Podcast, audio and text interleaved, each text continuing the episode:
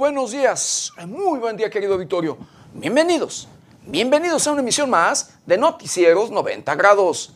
Pues hoy, hoy es viernes, viernes ya 3 de marzo del 2023. Son las 7 de la mañana en punto. Yo soy José Maldonado y vamos directo a la información. Hoy en Noticieros 90 grados de madrugada publican Plan B de la reforma electoral en el Diario Oficial de la Federación. Ken Salazar advierte que la democracia tiembla en Latinoamérica. Ley ácida es aprobada en Puebla hasta 40 años de prisión por atacar con ácido a mujeres.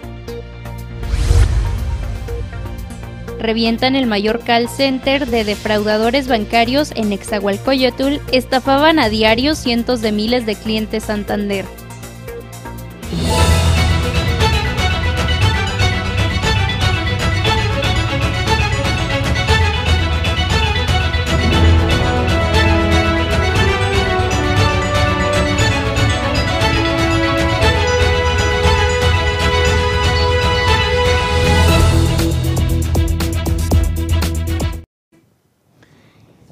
Cada día, cada día más se incrementa la violencia en contra de las mujeres.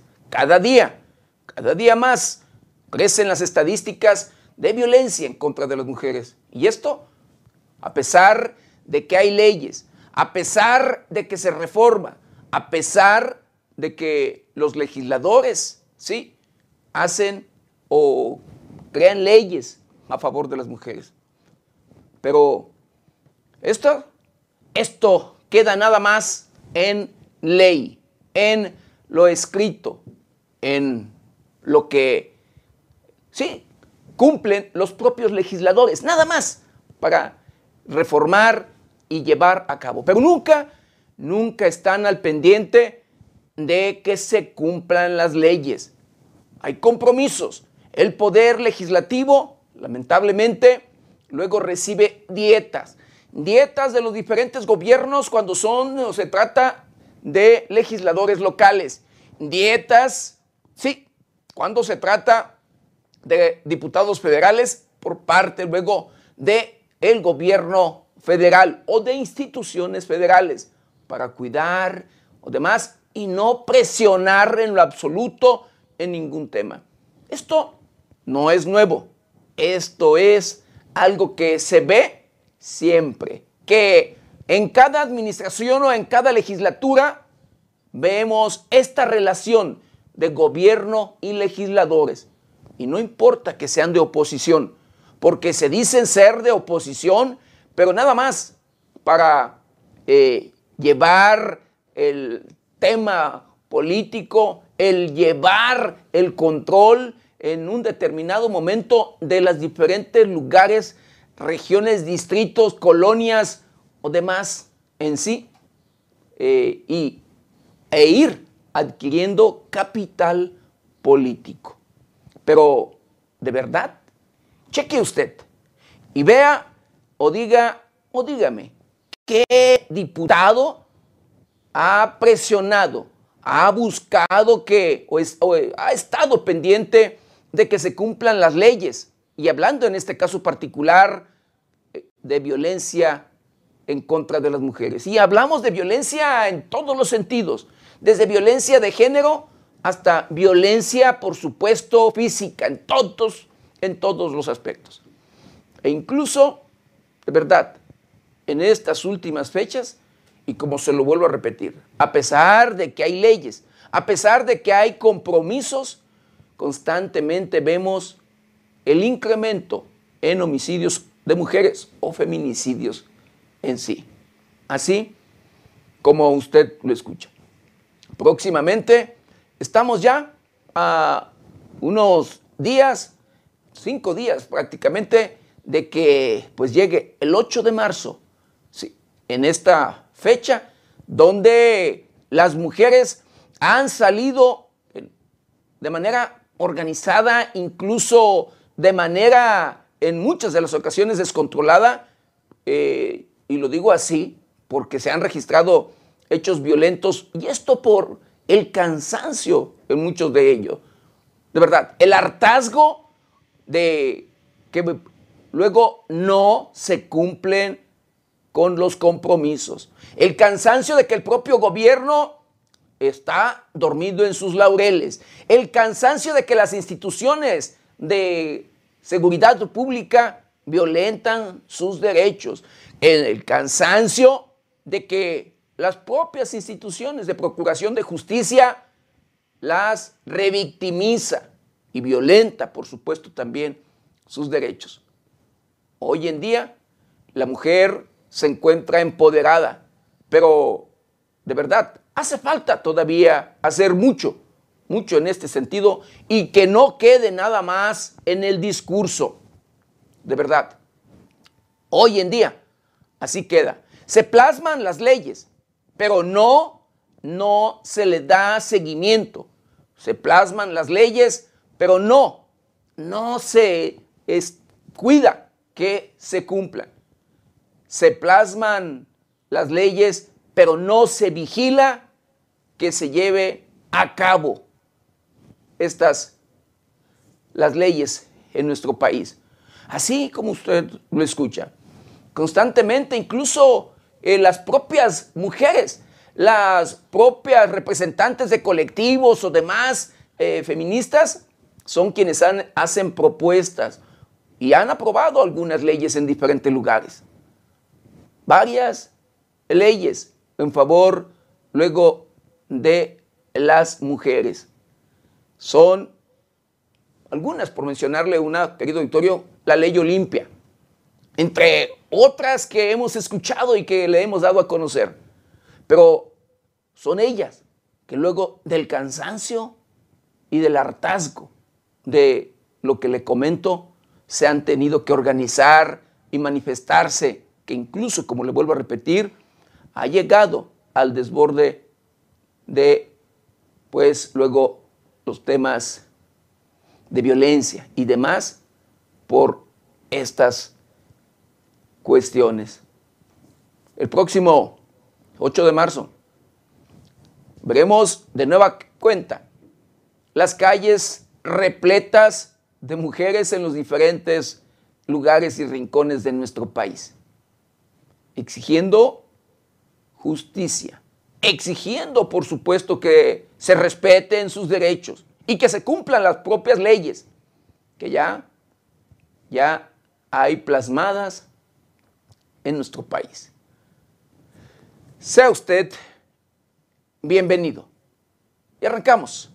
Arrancamos con la información de este, este día, ya viernes, fin de semana. Pues sí, hablando de los temas de inseguridad que se viven en nuestro país, una de las prácticas, una de las prácticas delictivas que no para, que no para en México, pues son las extorsiones, los secuestros, el despojo de verdad de su patrimonio, entre otros delitos, como es esta práctica delictiva de extorsionarlo, de engañarlo a través de la vía telefónica, que le hace eh, ver, eh, creer que le están hablando de alguna institución bancaria o de diferentes lugares. En este caso, eh, a través de los llamados call center. Una práctica muy común que se ha registrado últimamente en nuestro país y que no, no se le ha puesto mucho interés. De verdad, son pocos los lugares donde hemos visto que están combatiendo este delito. Y en este caso, escuche usted, revientan hasta la fecha el mayor, sí, hablando hasta la fecha y de, hablando de este delito en la historia de este delito, revientan el mayor call center de defraudadores bancarios que trabajaban, escuche usted, en, en colisión con eh, los propios empleados o gerentes de un banco, y en este caso del Banco Santander. ¿sí? Con la base de datos del Banco Santander, extorsionaban, convencían eh, engañaban a los cuentavientes y les vaciaban sus cuentas. Esto registrado en Nezahualcóyotl, Estado de México, donde detuvieron cuando menos a tres personas.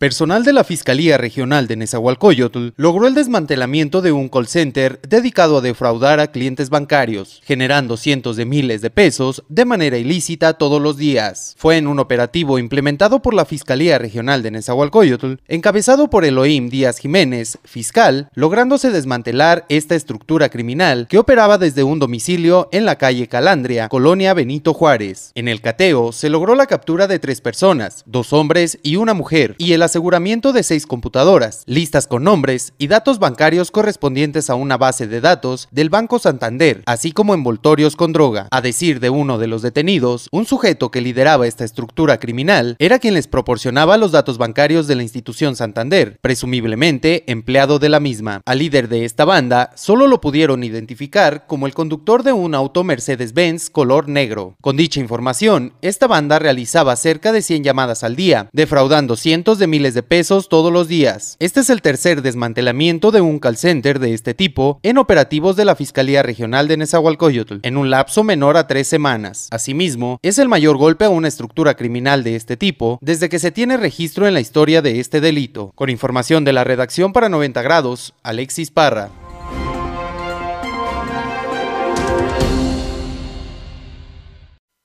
Así que si usted es eh, cuentaviente de Santander, querido auditorio, tenga cuidado y no se deje sorprender. Si le hablan disque del banco, no, no ceda, no dé información en lo absoluto de nada.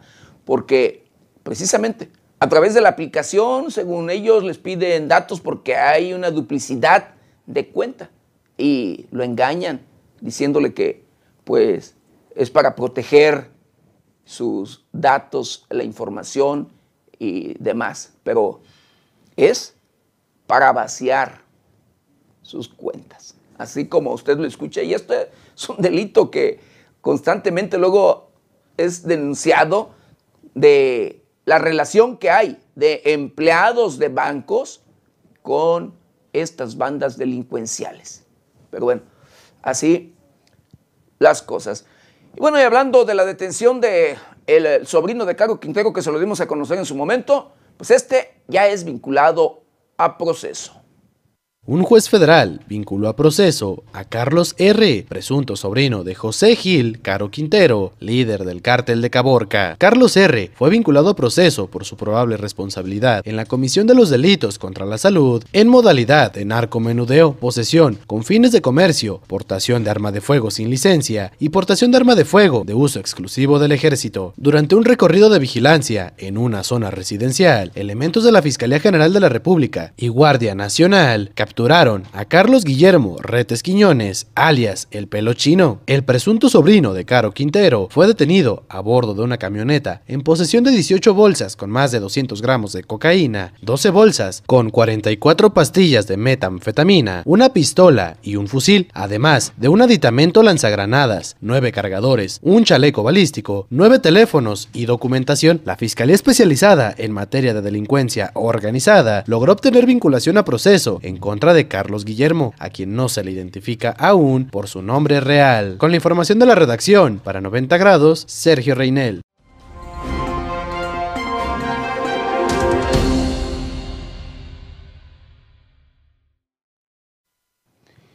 Bueno, de acuerdo a la titular de la Secretaría de Seguridad Ciudadana del Gobierno Federal, Rosa Isela, eh, bueno, usted escuche lo siguiente. En febrero, el estado de Michoacán ocupó el cuarto lugar en asesinatos en el país.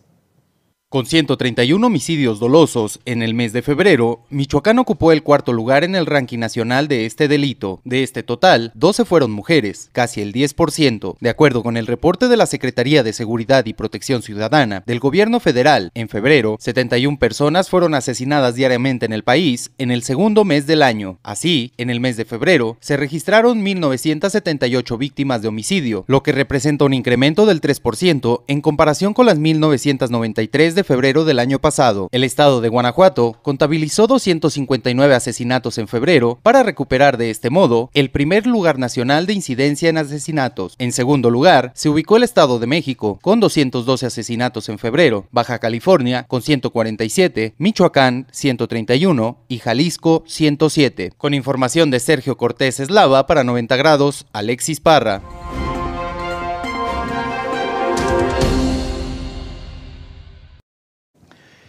Y bueno, eh, hablando de estos temas de delitos que constantemente le comentamos y que se registran cada día, cada día más, que van a la alza, una de las prácticas de los grupos delincuenciales, en coordinación o en alianza eh, ¿sí? con los propios políticos o funcionarios de las diferentes instituciones y de los diferentes niveles de gobierno, pues bueno, es la extorsión.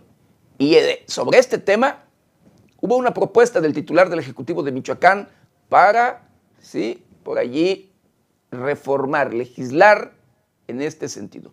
Y ya, ya fue aprobada por los propios diputados del Estado de Michoacán, del Congreso local, eh, este tema. Y entra en vigor ya esta reforma en materia de extorsión, hasta 25 años de prisión para delincuentes, hasta 25 años. El pasado jueves 2 de marzo entró en vigor la reforma impulsada por el gobernador Alfredo Ramírez Bedoya al Código Penal para hacer más eficiente el combate al delito de extorsión en Michoacán, informó el secretario de Gobierno Carlos Torres Piña. En una publicación hecha por la Secretaría de Gobierno a través del periódico oficial del Estado, se establece que a partir de esa fecha se eleva hasta 25 años de prisión la pena para quien resulte culpable por la comisión de dicho delito. En el decreto, informó el secretario, se establece que la extorsión se comete cuando se obligue a otra persona por cualquier medio, incluida la violencia física o psicológica, a dar, hacer, dejar de hacer algo, tolerar algo, o amenace con causar daño en su persona, familia, posesiones, actividades económicas o laborales, o a un tercero con el que tenga cualquier vínculo afectivo, laboral o económico, lo anterior con el propósito de obtener un lucro para sí o para una tercera persona, independientemente de que se logre o no el fin propuesto. Por ello se le impondrán de 15 a 25 años de prisión y de 100 a 500 días de multa. Finalmente, reiteró que el gobierno del estado continuará en la ruta de trabajo coordinado a fin de combatir ese flagelo y continuar en la ruta de la construcción de la paz para Michoacán, informó 90 grados.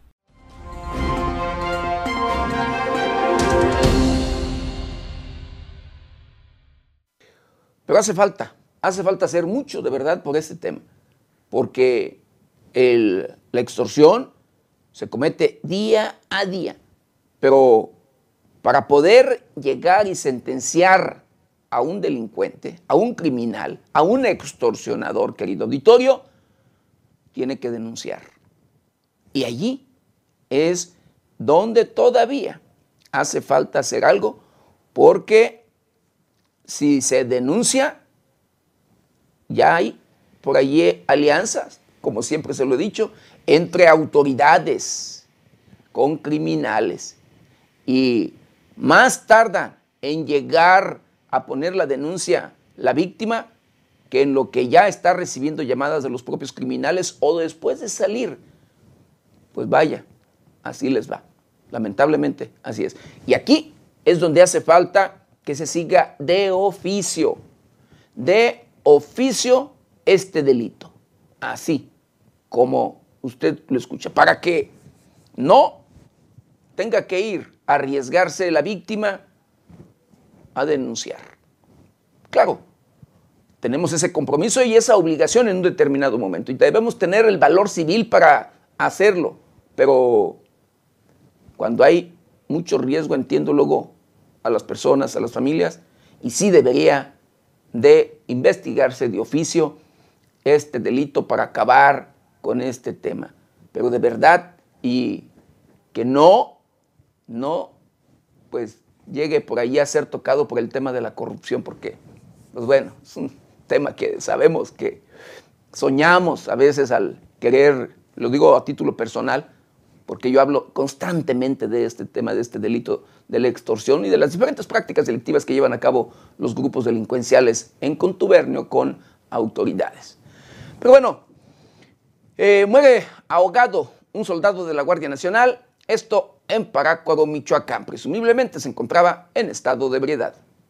Un elemento de la Guardia Nacional perdió la vida mientras nadaba en un lago. Trascendió que la gente nadaba en estado de ebriedad. Los hechos se registraron en el lago del Parque Recreativo del municipio de Parácuaro. Allí, un grupo de personas realizaba competencias de nado, entre ellos quien fue identificado como elemento activo de la Guardia Nacional, quien habría estado ingiriendo bebidas alcohólicas. Mientras competían, el agente comenzó a ahogarse y no pudo ser rescatado, situación que le ocasionó la muerte. Personal de protección civil acudió al sitio y logró rescatar el cadáver del uniformado, siendo trasladado al servicio médico forense en Apatzingán. Con la información de la redacción, para 90 grados, Sergio Reinel.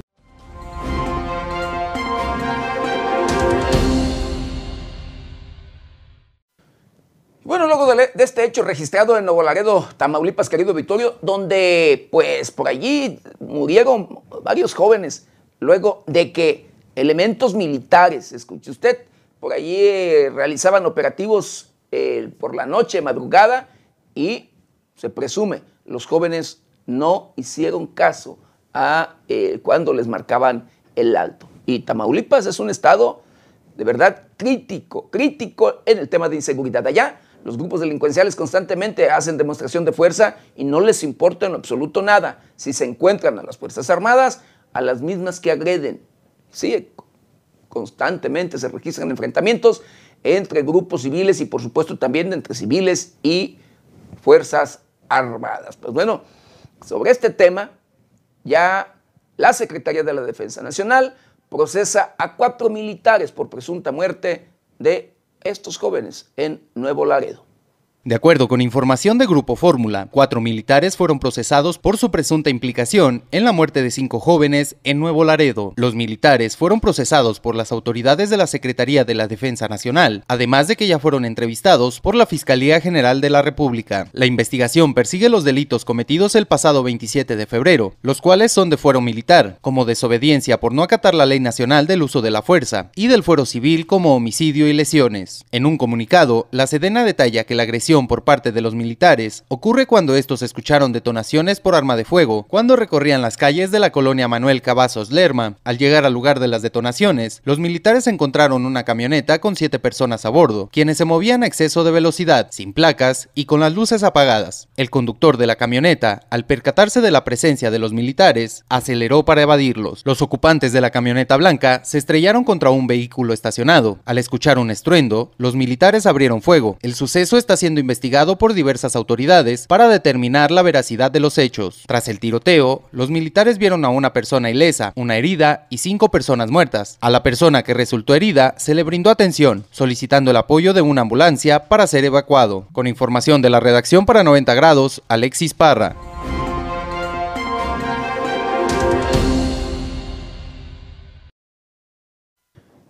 Y hablando de este caso, precisamente registrado en Nuevo Laredo, el propio titular del Ejecutivo de la Nación, el presidente de la República, Andrés Manuel López Obrador, al hablar del tema, dice, o al referirse al tema, dice que no estamos en tiempos de mátalo, mátalo en caliente.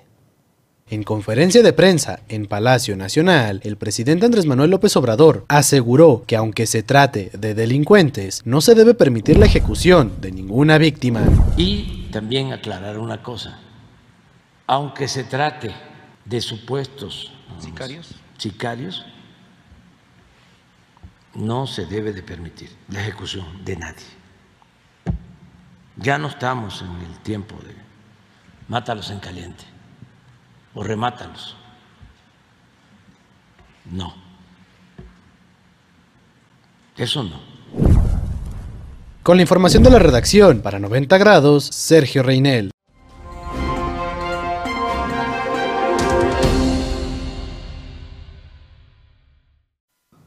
Bueno, y ahora vamos a temas más agradables con nuestra querida compañera Natalia Payares, con Deportes. Comenzamos con las noticias en los deportes. Querétaro aún no podrá reabrir la corregidora. El equipo de Querétaro todavía no cuenta con todos los requisitos que hizo la Federación Mexicana de Fútbol para poder abrir de nuevo sus puertas a la afición. La secretaria de Gobierno del Estado, Guadalupe Murguía Gutiérrez, dijo, en este momento no están todos los requerimientos, tienen que cumplirlos y ser aceptados para poder fijar una fecha próxima. También la Federación Mexicana de Fútbol, por medio de un comunicado, informó que el próximo 5 de marzo, cuando se cumpla un año exacto de los hechos, el estadio podría volver a abrir sus puertas para un partido, siempre y cuando cuenten con una autorización emitida por la Liga MX, donde se confirme el cumplimiento por parte del club a todas las medidas de seguridad necesarias para llevar a cabo un partido oficial conforme a los reglamentos, documentos y circulares emitidas por la Federación Mexicana de Fútbol y la Liga MX. Santiago Jiménez vuelve a anotar con el Feyenoord. El Chaquito marcó el gol que los calificó a las semifinales de la Copa de los Países Bajos. Jiménez ha repartido sus goles principalmente entre la Eredivisie y la Europa League. En el campeonato local suma seis tantos y en el torneo europeo cuatro goles. Lanzan peluches al campo para los niños afectados por el terremoto en Turquía. Los aficionados de fútbol lanzaron peluches a la cancha durante el partido entre el Besiktas y el Antalyaspor del domingo. El partido se detuvo al minuto 4 con 17 segundos, porque esa fue la hora en la que se produjo el terremoto en el sureste de Turquía, a las 4.17 de la madrugada del 6 de febrero.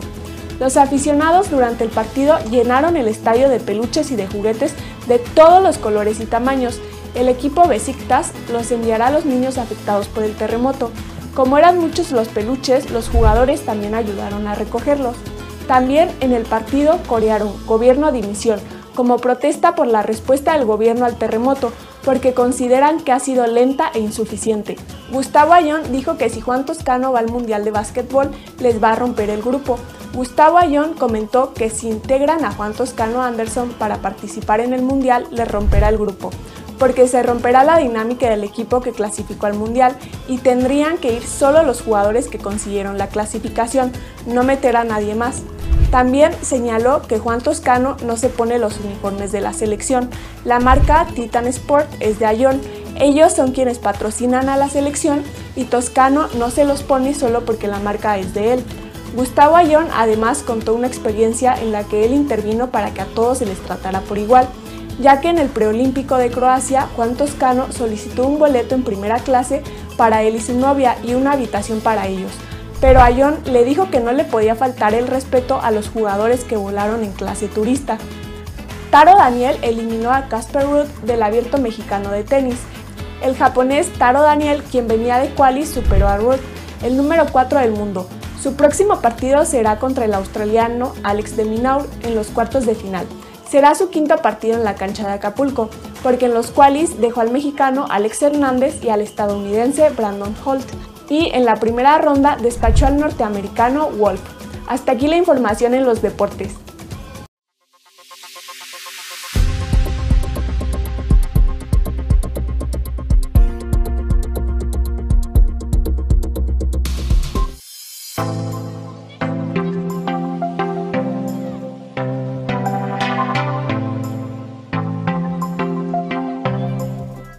Día como hoy, 3 de marzo, pero del año de 1935, se funda la Universidad Autónoma de Guadalajara, primera universidad privada.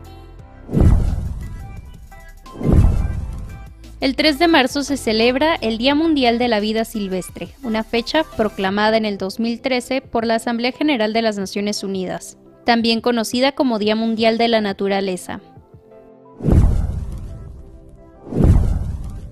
Cada 3 de marzo se rinde un merecido homenaje a todos los escritores pertenecientes a los diversos géneros literarios, incluyendo a periodistas, traductores y escritores. Se celebra el Día Internacional de los Escritores. Desde el 2007, la Organización Mundial de la Salud ha impulsado el Día Internacional de la Audición para conseguir la detección temprana de cualquier tipo de problema o deterioro auditivo que se pueda presentar en las personas de todo el mundo. El 3 de marzo se celebra el Día Internacional de la Audición.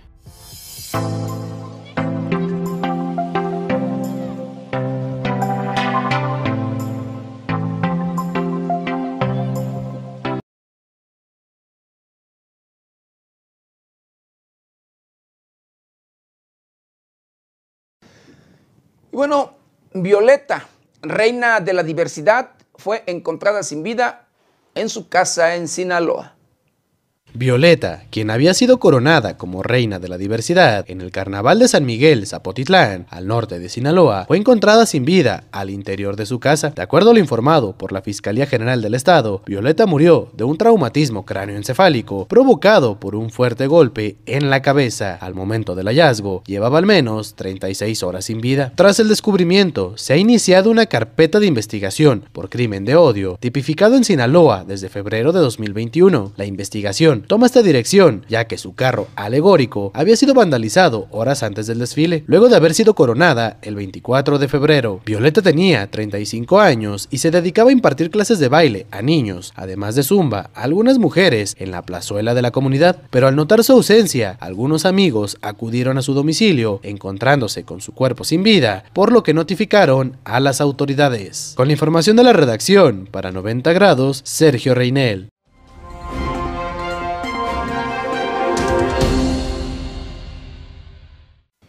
Bueno, un bebé, escuche usted, un bebé muere calcinado en Tlajomulco con apenas seis meses de edad.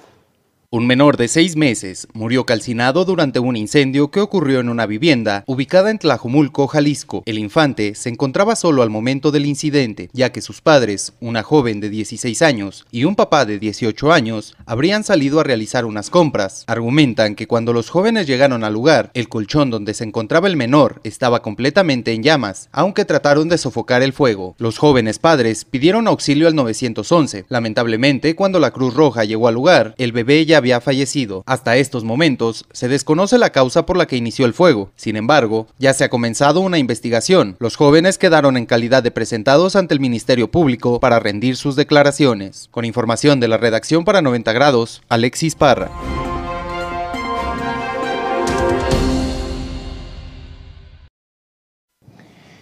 Bueno, escuche usted, en gasolinerías, luego usted se da cuenta que no le dan el litro como debe de ser, los mil mililitros, sino que le dan menos, llegan a dar 700 mililitros por litro, en muchas gasolinerías de verdad, pero hay una gasolinera que fue denunciada, escuche usted, en el estado de Hidalgo, porque le venden gasolina rebajada con agua. Automovilistas culpan a una estación de gasolina por mezclar el hidrocarburo con agua y así despachar a sus unidades, mismas que a consecuencia quedaron varadas tras recargar combustible. Los reportes ubican que los hechos ocurrieron en la gasolinera que se ubica en la localidad de Monte Alegre del municipio de Tula de Allende. Entre los afectados se identificó una unidad de la Guardia Nacional que también se abastecía de hidrocarburo, por lo que solicitaron el apoyo de mecánicos y de grúas para retirar sus unidades que quedaron sobre la carretera y a las que le extrajeron la gasolina que habían recargado y en la que presuntamente se encontraron las evidencias de que estaba rebajada con agua. Por lo anterior, responsabilizan a la estación de servicio de los daños que pudieran resultar a sus unidades, además se acercaron a las autoridades para exigir la clausura del establecimiento. Con información de la redacción para 90 grados, Jade Hernández.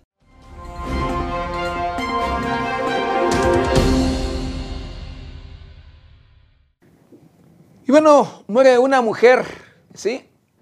Una, perdón, muere. Eh, una mujer pasea con correa a cachorro de, de pantera, esto en Tepatitlán, Jalisco.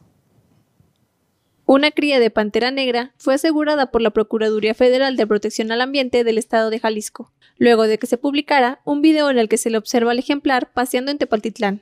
Ante llamadas para reportar al felino, personal de la Profepa realizó una visita de inspección donde fueron observadas irregularidades en la documentación presentada y en cumplimiento a las especificaciones de las instalaciones de resguardo, por lo que fue impuesto el aseguramiento precautorio del ejemplar. Cabe señalar que la pantera fue resguardada provisionalmente en un zoológico, donde recibirá atención y cuidados acorde a su especie. Finalmente, la Profepa aseguró que dará seguimiento en el ámbito de competencia para garantizar el cumplimiento de la legislación ambiental vigente, un trato digno y respetuoso al ejemplar y continuará brindando información sobre el caso. Con información de la redacción para 90 grados, Quetzali García.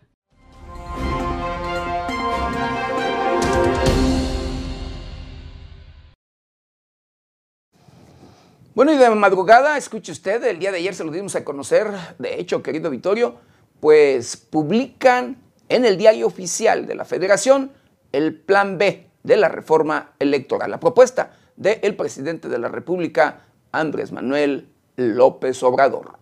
Fue publicado el Plan B de la reforma electoral en el Diario Oficial de la Federación, el cual entrará en vigor el viernes 3 de marzo. Recordemos que la publicación del decreto se concretó luego de ocho días de que el Plan B fue aprobado con 72 votos a favor y 50 en contra en la Cámara de Senadores. Con esto, entran en vigencia las modificaciones a la Ley General de Instituciones y Procedimientos Electorales, Ley General de Partidos Políticos, Ley Orgánica del Poder Judicial de la Federación, Ley General de los Medios de En materia electoral. La aprobación de la reforma electoral del presidente Andrés Manuel López Obrador generó diversas protestas y hasta alertas internacionales por un supuesto riesgo para la democracia del país. Con la información de la redacción, para 90 grados, Sergio Reinel.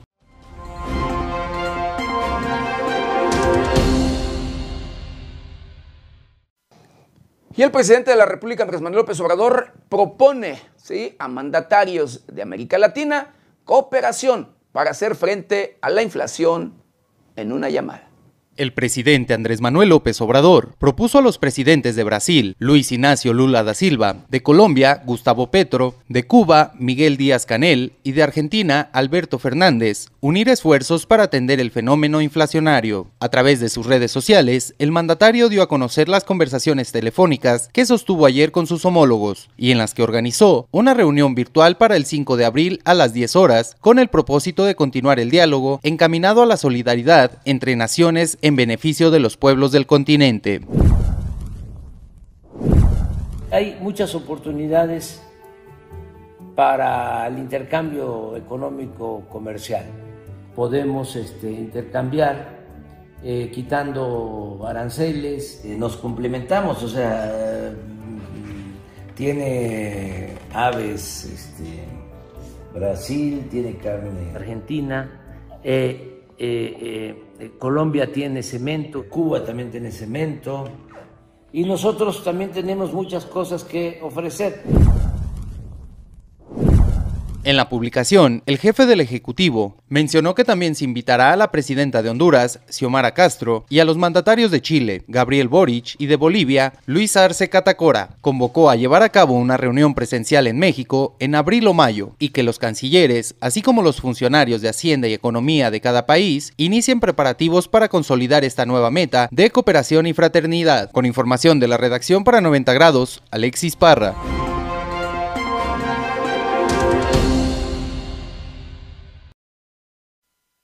Bueno, en la capital del país, sobre Tlalpan, esta calzada Tlalpan, vecinos la bloquean demandando problemas con indigentes. Vecinos se manifestaron el pasado jueves sobre la calzada Tlalpan a la altura del viaducto en la Ciudad de México. Los manifestantes bloquearon los carriles de la calzada con dirección al centro de la ciudad, frente a la estación viaducto de la línea 2 del metro de la Ciudad de México.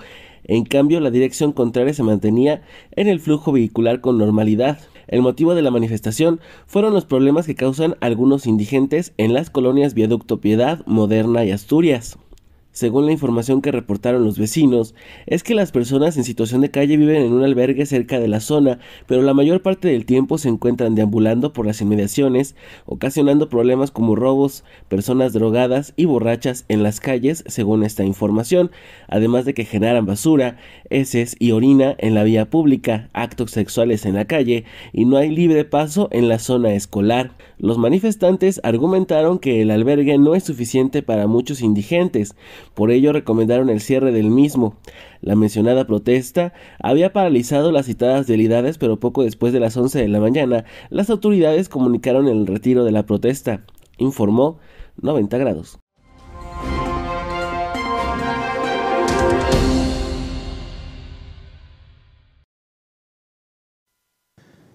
Y bueno, una de las leyes aprobadas precisamente eh, en contra a favor, perdón, bien de las mujeres, como lo que se ha registrado de las agresiones con ácido en contra de féminas, querido Vittorio, pues fue aprobada, ¿sí? La ley ácida aprobada en Puebla y, sí, las condenas, las penas serán de hasta 40 años de prisión. Es el siguiente, 37 votos a favor, 0 votos en contra y 0 abstenciones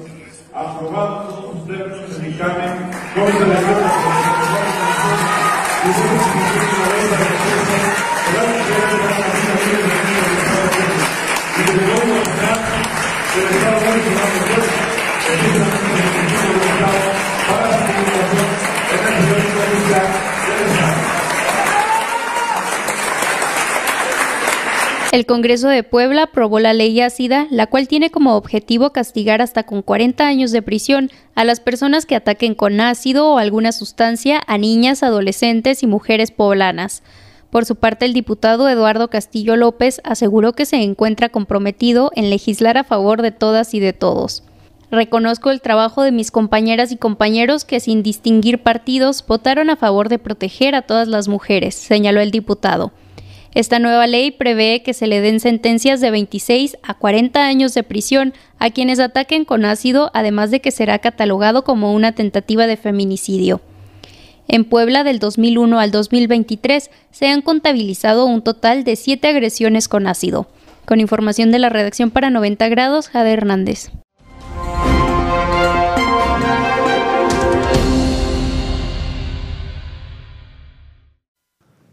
Bueno, 19, escuche usted, 19 propiedades son las que García Luna tiene vinculadas por 19.7 millones de dólares. Informó mediante el diario El País que ubican los bienes de García Luna en diferentes ciudades de Estados Unidos.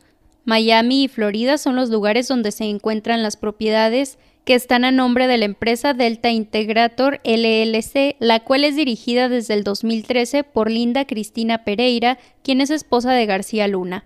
Estos bienes ubicados en las ciudades norteamericanas tienen un valor de 17.9 millones de dólares, de acuerdo con el texto firmado por el periodista Elías Camaji. La Unidad de Inteligencia Financiera de la Secretaría de Hacienda informó al diario El País que han sido aseguradas 19 propiedades ligadas a la red del exsecretario de Seguridad Pública Federal, Genaro García Luna. La Fiscalía General de la República ha solicitado a un juez de control liberar una nueva orden de aprehensión en contra del exfuncionario por los delitos que ya se le han reconocido como la delincuencia organizada y operaciones con recursos de procedencia ilícita y lavado de dinero. Con información de la redacción para 90 grados, Jade Hernández.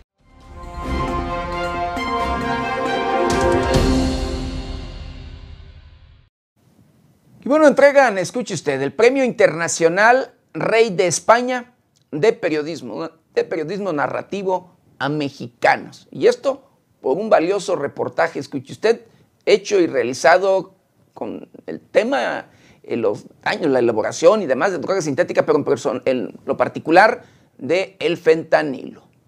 El Premio Internacional Rey de España de Periodismo Narrativo reconoció la labor de rigor que se hace en México, un país de riesgo para la profesión, y al reportero Víctor Emanuel Valles junto a su camarógrafo Adrián Tinoco. Víctor fue condecorado con el premio por su reportaje Fentanilo, Futuro para el narco, muerte para la humanidad. Dicho reportaje fue publicado en N de Televisa. Ante ello, el protagonista del reportaje destacó que el premio era algo de lo más grande de lo que él aspiraba, aunque antes lo veía inalcanzable. El documental relata el ingreso de un equipo de televisión mexicano por primera vez a uno de los laboratorios de fentanilo del cártel de Sinaloa, que es considerado como una de las células delictivas más grandes de todo el mundo. En ese sentido, Valles Mata relató que fueron meses de rigurosa planeación del documental para no correr ningún tipo de riesgo al adentrarse en un laboratorio criminal. El equipo de Televisa consiguió, tras cinco meses de investigación, tener acceso total a las operaciones secretas de la producción de fentanilo en la Sierra de Sinaloa y hablar con los menores de edad del cártel que arriesgan sus vidas al trabajar con productos tóxicos con un cocinero y jefes locales. Cabe destacar que el periodista de 31 años se identifica como un hombre homosexual, por lo que resaltó que el premio recibido otorga visibilidad a las nuevas generaciones y reafirma que las personas LGBT y más también hacen periodismo inmersivo y sobre temas como seguridad y narcotráfico. Con información de la redacción para 90 grados, Jade Hernández.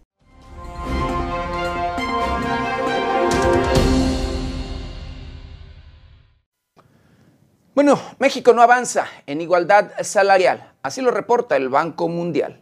El Banco Mundial informó que México no avanza en equidad salarial, pensión e igualdad parental. La entidad mexicana se encuentra en la misma posición desde los dos últimos años, así lo refirió en donde se muestra la puntuación obtenida por el país azteca, la cual es de 88.8 puntos sobre 100. Esto refiere a que las mujeres mexicanas aproximadamente gozan apenas el 88.8% de los derechos legales que tienen los hombres. En dicho contexto, destacan los países como Bélgica, Canadá, Francia, Grecia, Portugal y España con un puntaje de 100. En los países más bajos está Sudán, Qatar y Yemen con menos de 30 puntos. Se dio a conocer el reporte La Mujer, Empresa y el Derecho en el 2023. Por el organismo dirigido por David Malpas, México se sitúa por arriba del promedio mundial. En el año pasado el porcentaje fue de 77.1 en el rubro Mujeres, Negocios y el Derecho, según datos del Banco Mundial. El informe señala que las mujeres que ingresan a la fuerza laboral se jubilan antes de obtener los mismos derechos que los hombres. Con información de la redacción para 90 grados, Jade Hernández.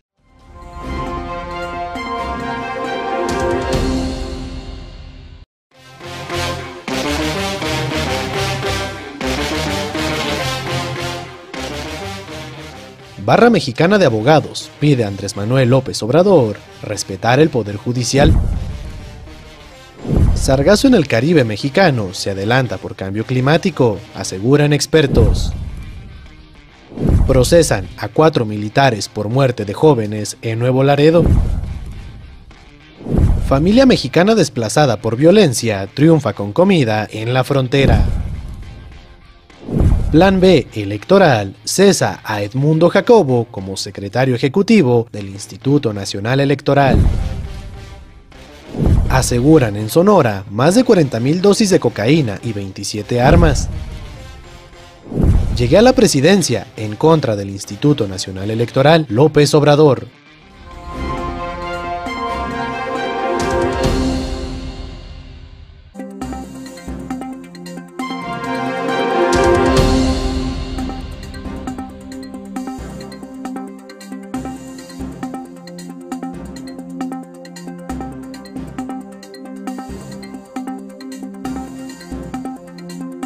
Cerca de preparatoria en Sonora deja dos muertos. Alumnos se resguardaron en salones. Detienen a cinco policías de la Secretaría de Seguridad Ciudadana de la Ciudad de México por secuestro express. Aplicación del Plan B sería un retroceso de proporciones históricas. Instituto de Investigaciones Jurídicas de la Universidad Nacional Autónoma de México. México impone cuarentena a tres granjas de pollo con virus de influenza aviar. Primera caravana del año con miles de migrantes avanza en Chiapas. Ebrard pide a Blinken respeto a los procesos internos de México.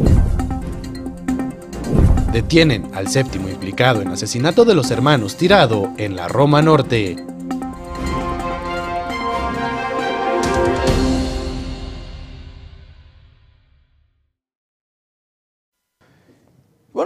Escuche usted, a un grupo consultor de mercados agrícolas, pues seguirá bajo presión el precio de los granos y oleoginosas.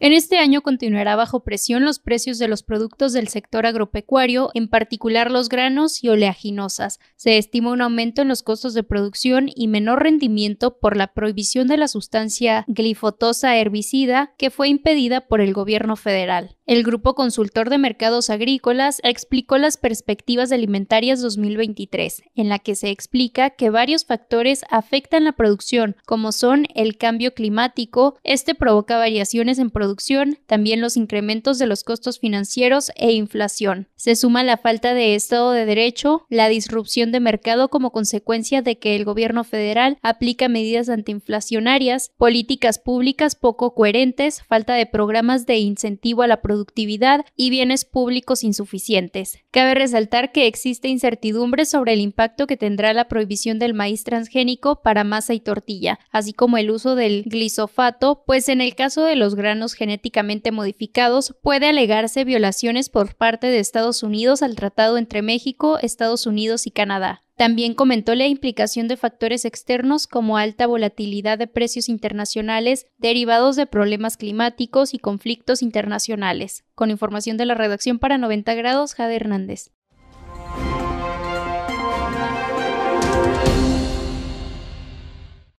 Bueno, por su parte, el director de la red de monitoreo de sargazo, pues dice que por cambio climático se adelanta el sargazo en el Caribe mexicano. El director de la red de monitoreo de sargazo de Quintana Roo, Esteban Amaro, explicó que la abundancia de sargazo en el Caribe mexicano es consecuencia del cambio climático. También informó que dicho fenómeno natural ya se adelantó dos meses en la temporada actual. El especialista refirió que el sargazo es un claro ejemplo del calentamiento global. Añadió que también es conocido como la maleza del Golfo.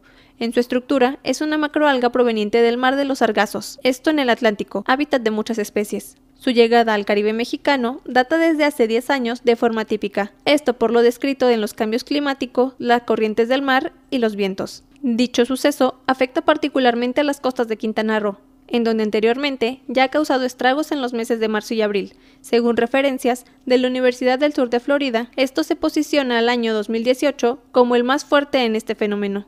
Con información de la redacción para 90 grados, Quetzali García.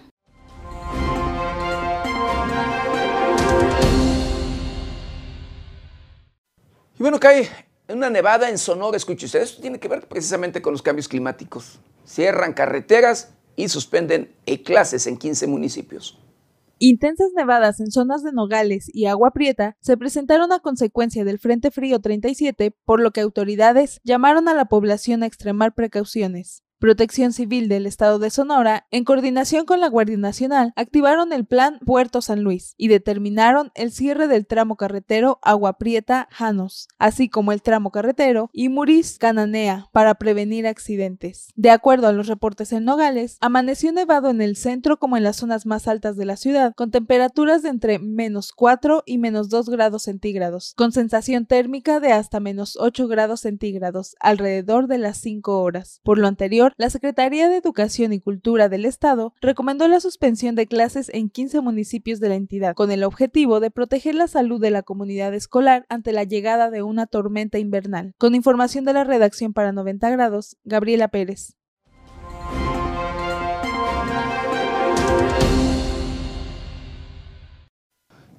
Bueno, en Michoacán, la Comisión Estatal de Derechos Humanos ha recibido 350 quejas, principalmente por violaciones a la seguridad pública.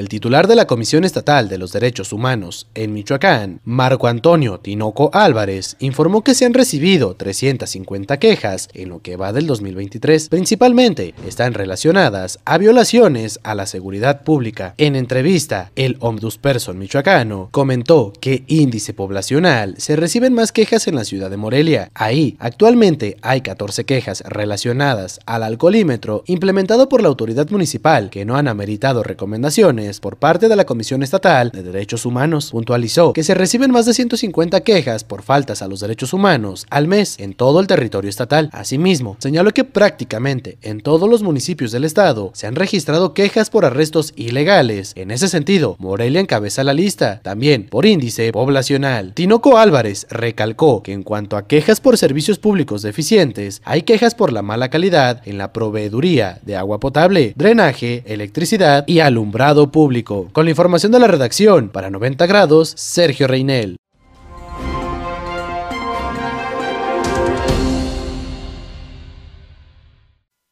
Bueno, el, el, embajador de Estados Unidos en México, Ken Salazar, advierte que la democracia tiembla en Latinoamérica. La democracia y el respeto a las instituciones deben prevalecer para que América Latina prospere y se desarrolle ante los peligros que enfrenta la región, señaló el embajador de Estados Unidos en México, Ken Salazar. Durante su participación en el foro DMI 2023, el embajador estadounidense advirtió que la democracia tiembla en América Latina, lo que podría impedir que la región prospere y se desarrolle, por lo que se pronunció a favor del respeto a las instituciones. Ken Salazar fue cuestionado también por las movilizaciones movilizaciones que se llevaron a cabo el día domingo 26 de febrero en la Ciudad de México y en diferentes estados de la República, a lo que señaló que las manifestaciones que se viven en México se deberían de celebrar porque son parte de una democracia que tiene opinión, donde se pueden unir miles de personas para algo que les importa. Entonces, algo en lo que no todos tenemos que coincidir, pero es la democracia en acción. Con información de la redacción para 90 grados, Gabriela Pérez.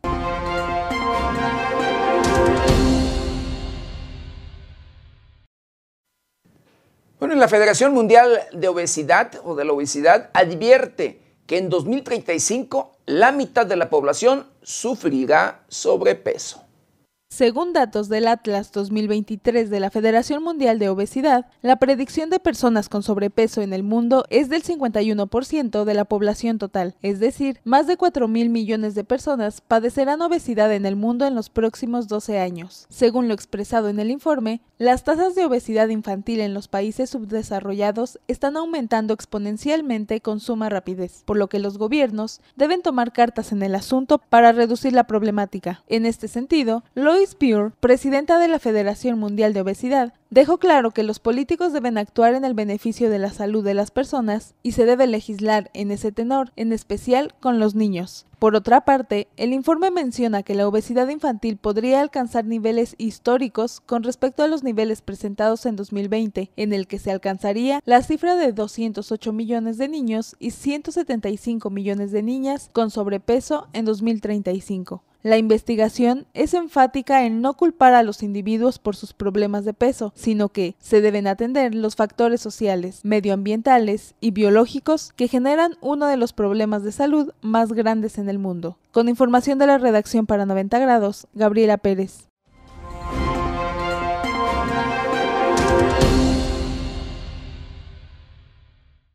Bueno, y en Morelia, la capital del estado de Michoacán, en el estadio de fútbol eh, denominado Morelos o Estadio de Fútbol Morelos, sí, y se llevaba a cabo un partido de fútbol, un encuentro deportivo, y fue difundida, escuche usted, una imagen de un niño, sí, un menor de edad, niño, tomando cerveza. A través de las redes sociales fue difundida una imagen de un niño que consume una cerveza durante un partido de fútbol en el Estadio Morelos, en Morelia. La imagen fue difundida en la cuenta de Twitter Out of Context Football, que difunde videos y fotografías controversiales del mundo deportivo y tiene 3.1 millones de seguidores. Las imágenes subidas la mañana del 2 de marzo muestra a un niño con una playera del Atlético Morelia, con un vaso de cerveza en las manos. La otra imagen muestra al niño tomando la bebida embriagante. Las imágenes fueron captadas en el Estadio Morelos, en la ciudad de Morelia. El artículo 201 del Código Penal Federal establece como delito de corrupción de menores el obligarlos, inducirlos, facilitarles o procurarles el consumo de bebidas alcohólicas. En las redes sociales, los comentarios fueron de burla hacia este acto. Es más barato que tomarse un refresco. Siempre el Morelos. Mítico estadio. ¿Qué sería de los mejores fuera del contexto del fútbol mexicano sin el Estadio Morelos? Escribieron algunos usuarios de las redes. Con información de la redacción para 90 grados, Alexis Parra.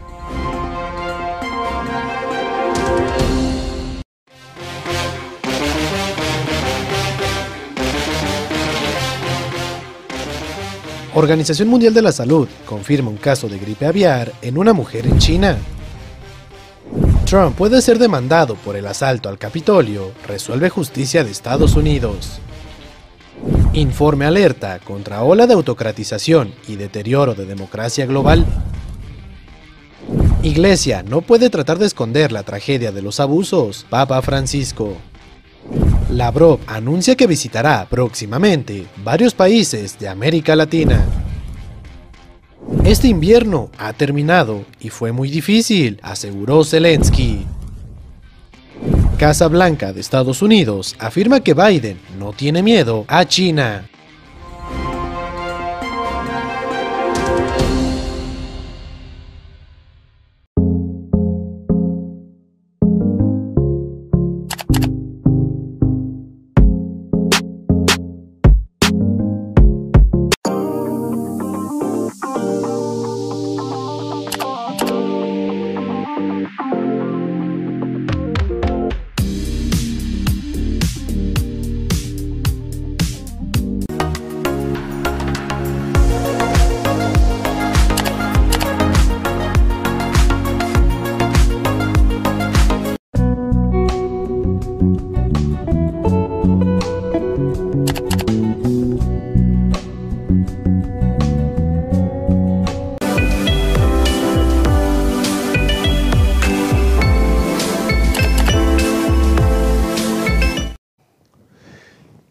En Florida, eh, escuche usted, proponen que sea pena de muerte a los agresores sexuales de menores.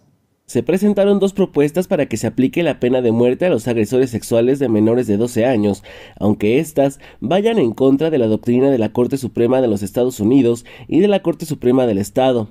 Todo esto se lograría después de que un jurado podría recomendar al juez pena de muerte para agresores sexuales de menores de 12 años si ocho de sus 12 miembros votaran favorablemente. Jonathan Martin y Jessica Baker son ambos republicanos los promotores de esta ley, las cuales serán tratadas en la legislatura que comenzará el 7 de marzo y antes en comisiones. Se llevó a cabo la primera ejecución el pasado 23 de febrero en Florida. En casi tres años y medio, el ejecutado Donald Dilberg quien a sus 59 años había sido condenado por dos asesinatos de primer grado, el primero cometido con un arma de fuego en 1979 cuando era menor de edad y el otro puñaladas en 1990. En Florida, para imponer a un condenado la pena capital, se necesita la unanimidad del jurado, pero han surgido voces, entre ellas las del gobernador Ron DeSantis, para cambiar la ley para que baste con una mayoría simple, informó 90 grados.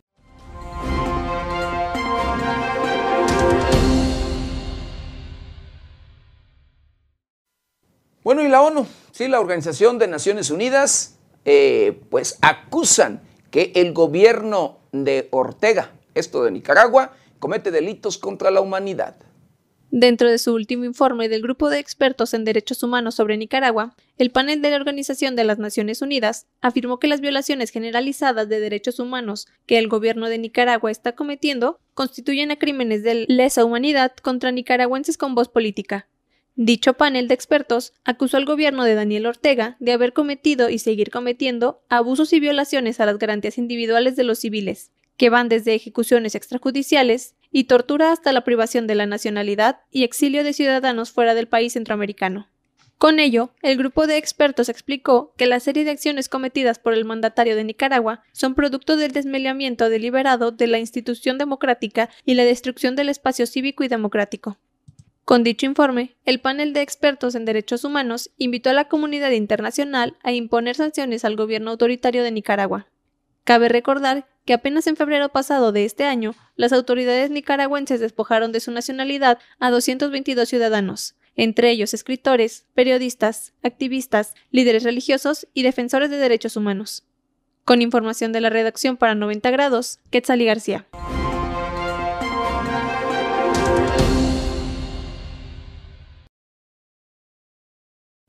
Bueno, y el gobierno de Estados Unidos, a través de la Oficina de Aduanas y Fronteriza de Estados Unidos, pues dice que los famosos coyotes y aquellos que se encargan de pasar eh, indocumentados a los Estados Unidos, usan drones para vigilar a la patrulla fronteriza.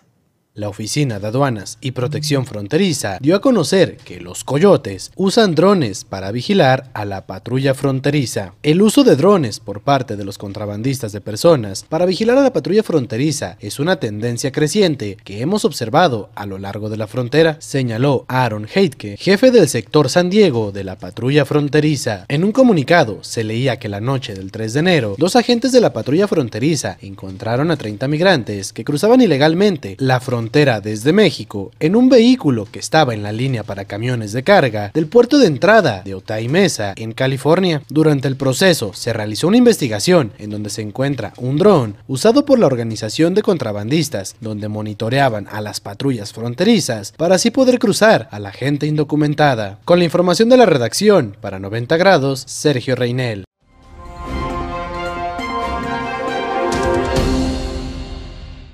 Bueno, y en Tijuana, Baja California, aseguran a 79 migrantes en cuartos de hoteles.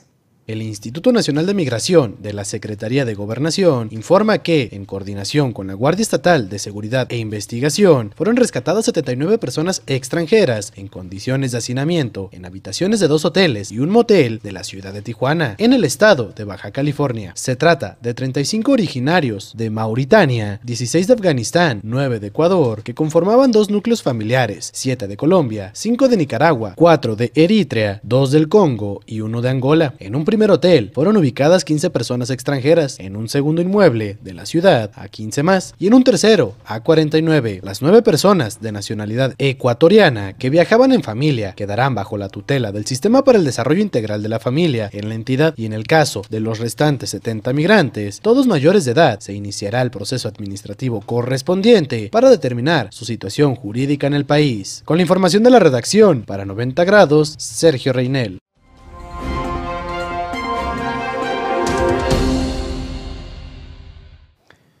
Bueno, y en Chihuahua, sí, por el, perdón, en Chiapas, en Chiapas por el tema de inseguridad que se vive en nuestro país, ¿sí? frena, se frena la primera caravana de migrantes. La caravana que partió desde Tapachula se detuvo en la localidad de Huixtla. Alrededor de mil migrantes expusieron el temor que sentían por la inseguridad que se vive en el sur del país, así como en todo México. Por dicha situación, los migrantes han solicitado a la Guardia Nacional, junto con la Policía del Estado, que los acompañen en el camino hacia el norte del país. Esto con la finalidad de cruzar hacia Estados Unidos. Pensaba que la parte más difícil iba a ser la selva de Dairén, pero para mí el tapón es México, porque no nos permiten tomar un transporte, la delincuencia está demasiado elevada y al migrante se le cobra tres veces más de lo que valen las cosas, por lo que me siento atrapado en México, expresó Mervin José Mayor Ferrer, licenciado en Educación, Cultura y egresado en Geología e Hidrocarburos por el Instituto Universitario de Tecnología de Maracaibo. Como este, son varios los casos de personas migrantes que temen por su vida y por la de sus familiares por la delincuencia que genera esta parte de la ciudad. Se estima que la caravana salga de Wixla por la mañana, dirigiéndose al municipio de Mapastepec, ubicado a 40 kilómetros de distancia aproximadamente. Con la información de la redacción, para 90 grados, Sergio Reinel.